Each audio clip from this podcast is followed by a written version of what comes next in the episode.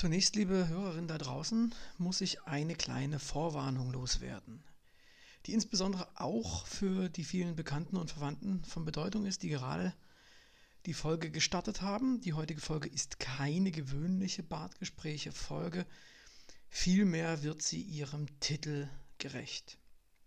Ich werde in den folgenden Minuten eine kurze Schilderung der letzten wenigen Wochen abgeben, die in meinem oder besser gesagt, die sich in unserem Familienleben abgespielt hat. Ähm, ich werde den größten Teil des Textes vorlesen, weil ich das sonst vermutlich nicht äh, richtig gut machen würde und nicht die richtigen Worte finden würde. Ja, fangen wir mal an. Wie treue Hörer wissen, hat das Jahr 2021 trotz aller Corona-Hiobsbotschaften und Einschränkungen für uns echt toll begonnen. Wir sind nach Berlin gezogen, haben unser erstes Kind äh, bekommen und in der Welt begrüßt. Und wie jeder weiß, der es schon mal erlebt hat, das kann man ja gar nicht mit Worten beschreiben. Das, das Gefühl, was da einfach dazu gehört. Ähm, außerdem wurden wir geimpft, relativ schnell, wenn man mal bedenkt, wie alt wir sind. Ähm, und mittlerweile sind wir in unserem kleinen Haushalt sogar geboostert. Also alles gut. Nun, leider trifft das nicht auf alle Menschen zu, die so in unserer Familie ja, dabei sind. Ähm, und so weigerte sich zum Beispiel meine Mutter beziehungsweise die Oma unseres Nachwuchses Steinhardt, sich impfen zu lassen. Zwar sei die Krankheit echt, also das hat sie anerkannt, aber sie traue der Impfung eben nicht und natürlich hatte sie keinerlei inhaltliche Anhaltspunkte für ihre Ansicht und ihr Gefühl hat ihr aber recht gegeben. Ja, also ich fühle, dass das mich nicht betrifft, weil ich bin ja noch keine 60 Jahre alt. Und ich fühle, dass das irgendwie unsicher ist, dass da irgendwas dahinter ist, was ich nicht verstehe. Und deswegen nehme ich diese Impfung nicht. Äh, bereits an dieser Stelle sei angemerkt, dass man sich als Kind einer ja, Person in diesem Alter ausgesprochen große Sorgen macht um seine Mutter, vor allen Dingen, wenn die schon seit 40 Jahren raucht. Und wenn eine Person in unserer Familie, in unserer kleinen Familie wirklich gefährdet ist, dann meine Mama. Nun kommen wir zu einer Geburtstagsfeier im Herbst diesen Jahres, äh, des Jahres 2021. Die Folge hörte ja im Jahr 2022. Ähm, eine Geburtstagsfeier, die in einem Außenbereich stattfindet und die dennoch dazu führt, dass sich sieben Personen mit Corona infizieren, drei Geimpfte, vier Ungeimpfte. Und eine dieser ungeimpften Personen war eben meine Mama.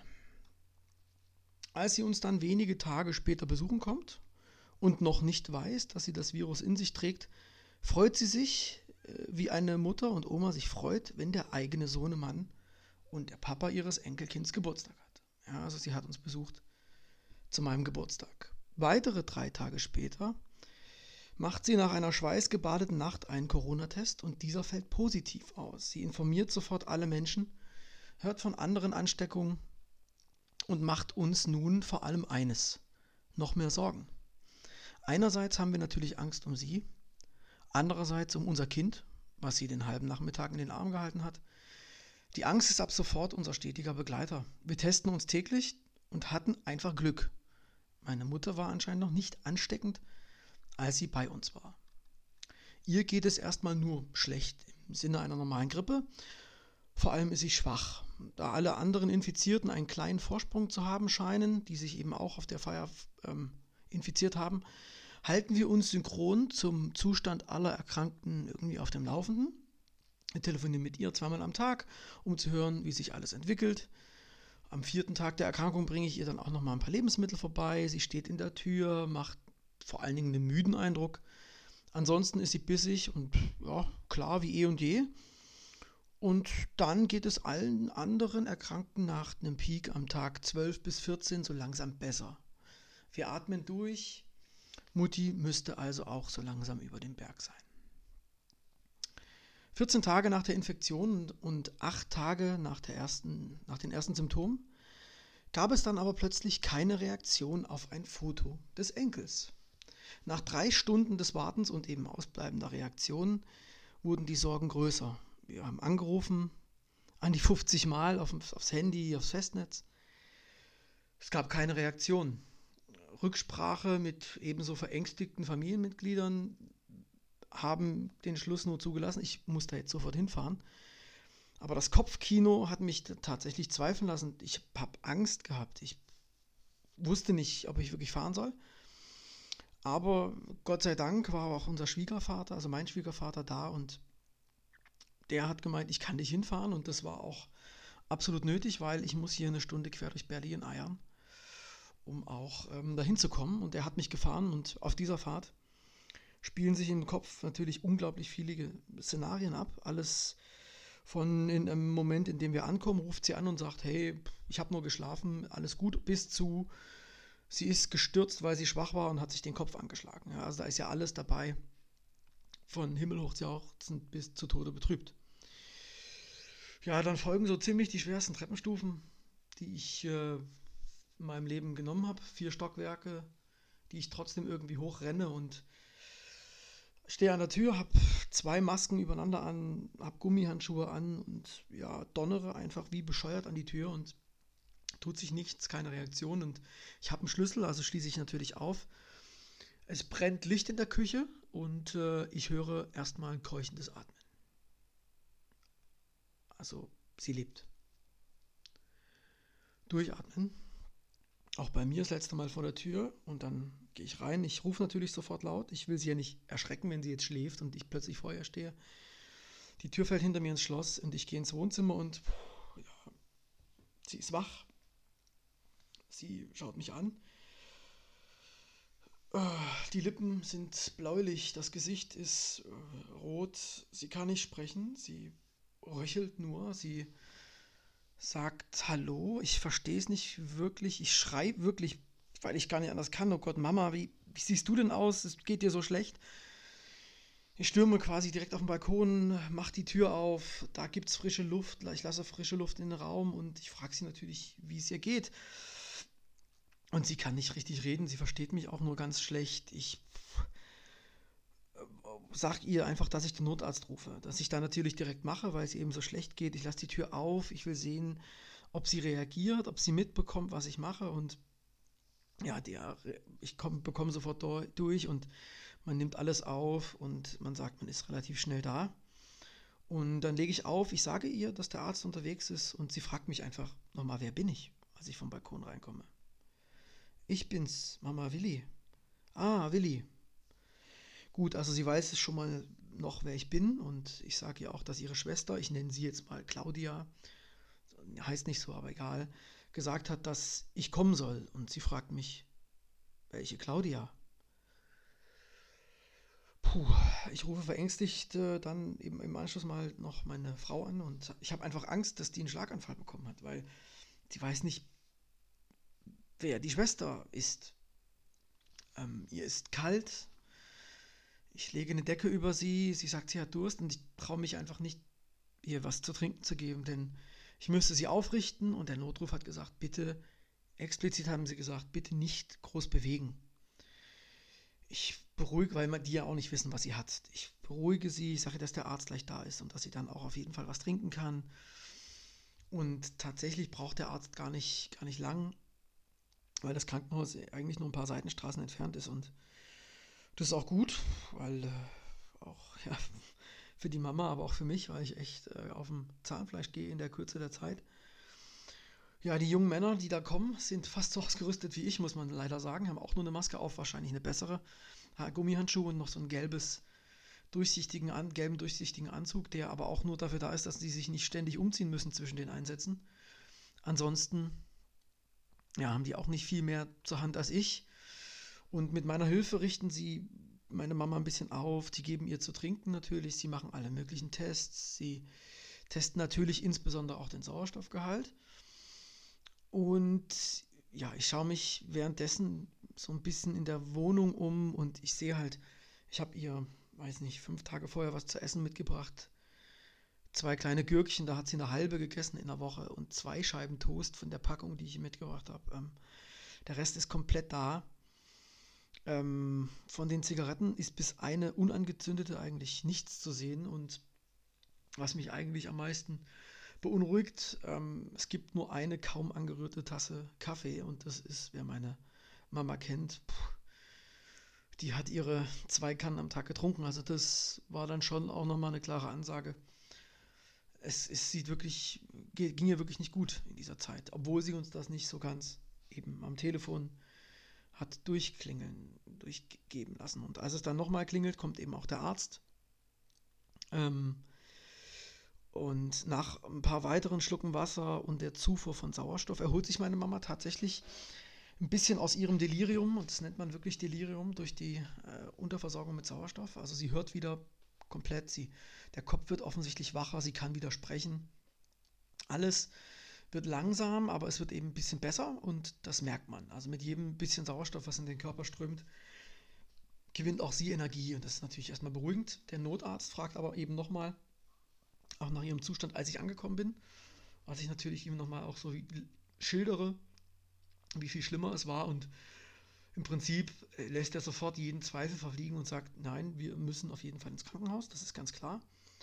Und da ist meine Mama so zum Prinzip zum ersten Mal so ein bisschen aufgewacht und muss, ich muss wirklich mit.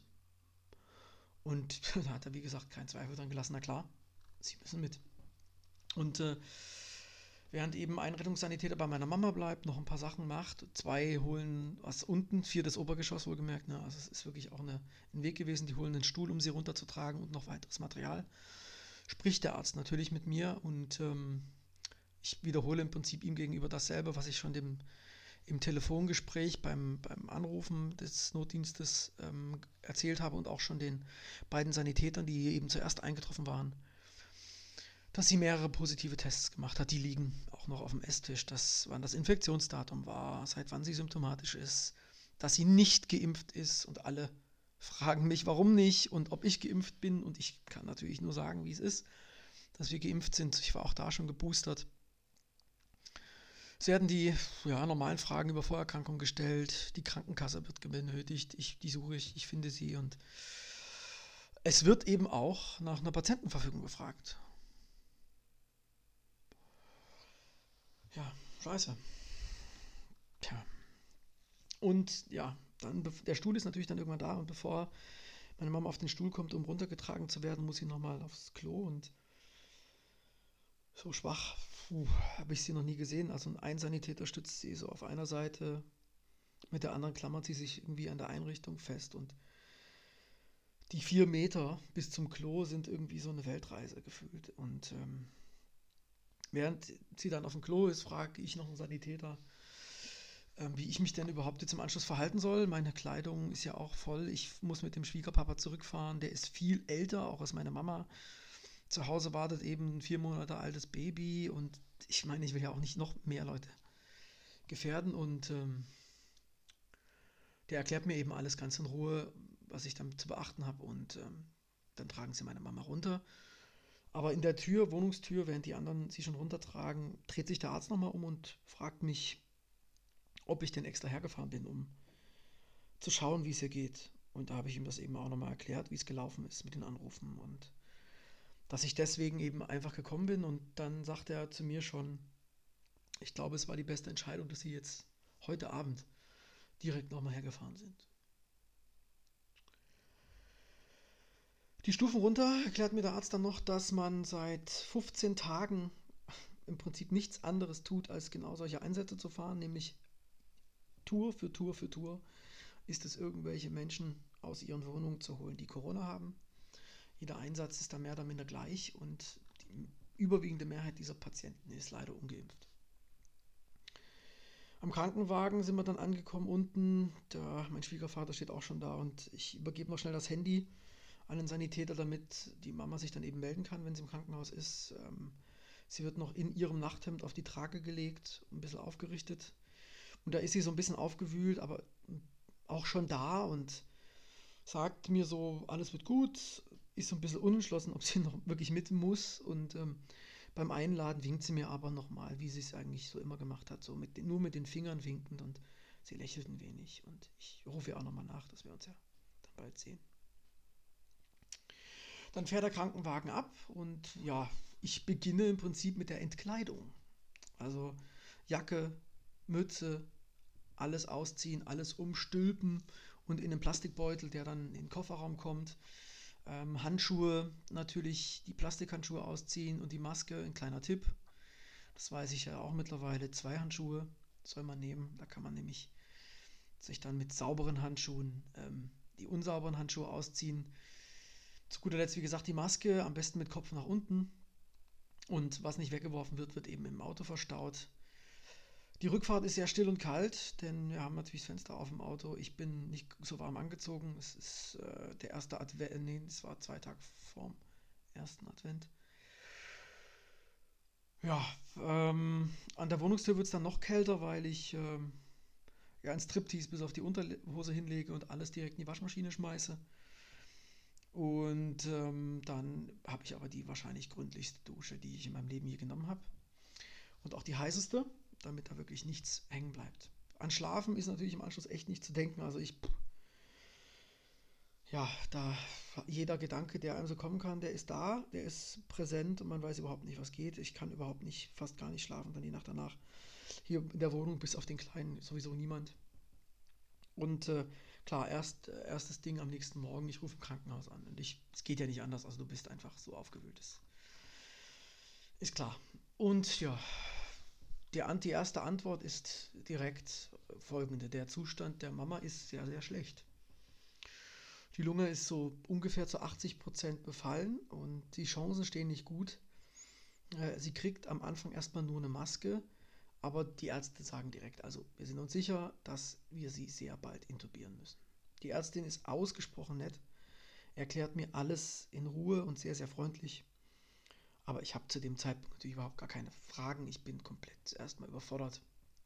Aber sie ist offensichtlich in guten Händen ich habe ein paar Informationen, mit denen ich erstmal arbeiten kann, die ich weiterverteilen kann an die anderen Verwandten. Und ich frage natürlich noch, wie oft man anrufen darf. Das geht morgen wieder. Und ähm, nach so einem halb Tag, halb in Watte und Sorge und man, ja, man weiß, kann gar nicht, funktioniert gar nicht richtig. Gut, es ist ein Wochenende, Wochenende von daher ist jetzt wenigstens ähm, man nicht irgendwie mit wichtigen Dingen noch nebenbei beschäftigt, die, die man gar nicht verarbeiten kann kommt dann nachts der Knockout, also man schläft irgendwie wie ausgeknallt ähm, und trotzdem unglaublich unruhig. Also man, wie kann man schlafen, ohne dabei eigentlich zu schlafen, so ein bisschen meine. Naja, so fühlt man sich auch am nächsten Morgen. Trotzdem natürlich wie ab sofort eben jeden Tag ähm, als erstes mal im Krankenhaus anrufen. Ganz egal, wie viel Angst man eben hat vor der Botschaft, die man da erhält. Man weiß es ja nie und ja, trotzdem ist das natürlich das Erste und die halbe Stunde vor dem Anruf, wenn man aufwacht und dann so halb verschlafen ist, hat man eigentlich schon ein flaues Gefühl im Magen. Diesmal spricht die Chefärztin, sie sagt mir alles nochmal, sehr direkt, ohne Umschweife. Also ähnlich wie das, was ja auch schon am ersten Tag war, aber halt klar. Und das war in dem Moment einfach sehr gut. Ich habe das ja alles noch gar nicht richtig begreifen können. Und da ist richtig Knall, Bumm, Peng. Und das hat mir in dem Moment einfach gut getan. So auf Dauer ist der Ton nicht immer wirklich sensibel und hilfreich, vielleicht, weil der verängstigte Angehörige ja dann irgendwie vielleicht dumme Fragen stellt, weil er irgendwie mit so einer knallharten Ansage nicht umgehen kann und dann der, bringt das dem Arzt ja auch nichts dann, dass man da dumme Fragen stellt und ihm weiter Zeit raubt. Ähm, aber klar, in dem Moment hatte das eben seinen Vorteil. Ähm, bereits am zweiten Tag, dann auf der ITS, äh, bekomme ich am Nachmittag ein Anruf von einer unbekannten Nummer. Ich kenne die ersten vier Ziffern und da weiß ich eben, das ist eben das Krankenhaus. Und ich höre Piepgeräusche. Ich rufe dann zwei, dreimal Hallo und als ich dann auflegen will, höre ich plötzlich die Mutti. Mutti? Mutti? Willi, hallo Willi, ja, ich bin's hier. Willi, äh, soll ich mich intubieren lassen? Ja, zwischen jedem gesprochenen Wort. War eine sehr lange Pause, also nicht so schnell, wie ich das jetzt gefragt habe. Und sie hat unglaubliche Angst. Also man merkt das einfach. Und ich auch. Also. Und ich sage natürlich, ja, Mama, die Ärzte haben mir das ja auch schon längst erklärt, das sage ich hier nicht, aber ich weiß das ja und ich weiß auch, dass ich es sonst nicht schaffen wird. Ja, und ich sage ihr, Mama, du schaffst es, wir erwarten auf dich und natürlich ganz besonders auch dein Enkel. Ja, wir warten auf dich. Ja, es ist das letzte Mal, dass ich ihre Stimme höre.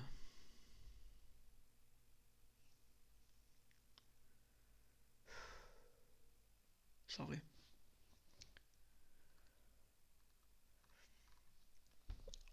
Die nächsten Tage darf ich unter der Woche täglich zweimal anrufen. Am Wochenende besser nur einmal, weil die Krankenhäuser sind massiv unterbesetzt. Ich lerne so langsam alle Ärzte kennen. Alle sind super nett, erklären alles ausführlich. Alle fragen mich, warum ist sie denn nicht geimpft? Ich habe keine Antwort. Zwei Tage nach der Intubation wird mir erklärt, dass man sie an die Herz-Lungen-Maschine anschließen will. Und dann am nächsten Tag heißt es, es hat nicht geklappt. Bei dem Telefonat stelle ich dann sehr viele, sehr dumme Fragen und die Ärztin ist ausgesprochen irritiert. Ich entschuldige mich auch nochmal hier da, dafür, weil ich habe mich natürlich nach dem Gespräch zum Thema Herz-Lungen-Maschine mit ihr, mit diesem Gerät beschäftigt. Ich weiß, was sie tut, warum man die einsetzt. Sie ist quasi so der einzige Strohhalm in so einer Unwissenheit. Ich habe ja sonst keine Ahnung, ja, was man macht, was man tun kann. Ja, und dann kann man die eben aus anatomischen Gründen bei meiner Mama nicht anschließen. Ja, also die, diese Maschine hat große Schläuche und meine Mama hat sehr enge Kanäle und da kann man die einfach nicht anlegen. Und in dem Moment habe ich einfach, als sie mir das gesagt hat, so meinen einzigen inhaltlichen Halt verloren an dieser. Das war ja das Einzige, wo ich wusste, okay, jetzt passiert das, deswegen verstanden. Das war dann weg. Und deswegen habe ich nur dumme Fragen stellen können dann an diesem Rest dieses Telefonats. Entschuldigung, wie gesagt, nochmal. Ja. Mm, und dann ging es also weiter wie gehabt. Drehtherapie, warten, warten, warten, warten. Und es gilt eben nicht nur für mich, die, die Schwester, also die alle Angehörigen. Das gilt leider auch für die genauso frustrierten Ärztinnen und Pflegerinnen und die da alle arbeiten, weil die können im Prinzip nichts tun. Die können nur gucken, wer gewinnt, wer überlebt länger. Das Virus oder eben meine Mama. 31 Tage nach der Infektion, 24 Tage nach Beginn der Symptome und 16 Tage nach Einlieferung ins Krankenhaus sind meine Frau, mein Sohn und ich auf dem Weg zum Impfzentrum. Meine Frau wird ihren Booster erhalten. Und nachdem ich an dem Morgen im Krankenhaus niemand erreicht habe, es war wieder Wochenende, äh, dritter Advent, habe ich schon gesagt, dass man im Krankenhaus unterbesetzt ist. Also deswegen habe ich natürlich niemanden erreicht. Ähm, kommt ein Anruf aus dem Krankenhaus. Ja, hallo, Herr Wendt, ja, tut uns leid. Ähm, es ist sehr viel los heute, wir sind wieder viel zu wenige Leute. Und erst war ich so ein bisschen erleichtert, das, weil es schien mir der Grund zu sein für den äh, Rückruf, war es aber eben leider nicht. Mir wurde gesagt, dass sich die Situation meiner Mama verschlechtert hat und ähm, man hat mir angeboten, dann mich noch am selben Tag, also am dritten Advent, von ihr zu verabschieden. Man hat mir das schon vorher mitgeteilt, dass ich, wenn der Fall eintreten sollte, das machen kann. Aber ich habe das natürlich komplett verdrängt. Ich habe da keinen Gedanken dafür aufbringen können. Man will das ja nicht so ganz. Man denkt ja, das wird und es funktioniert. Und außerdem habe ich mich dann damit beschäftigt und irgendwie hatte ich im Kopf, hey, letzte, die letzte Erinnerung ist die winkende Mama. Ja, also die lächelt und das war eigentlich schön. Und ich, natürlich die Frage, will ich dahin? Kann ich das überhaupt? Und schaff, also ich meine, schaffe ich das? Und die anderen Familienmitglieder schaffen das wahrscheinlich nicht rechtzeitig, sagt die Ärztin, weil die wohnen alle nicht in Berlin und wenn die erst anreisen müssen, so lange, so viel Zeit ist nicht.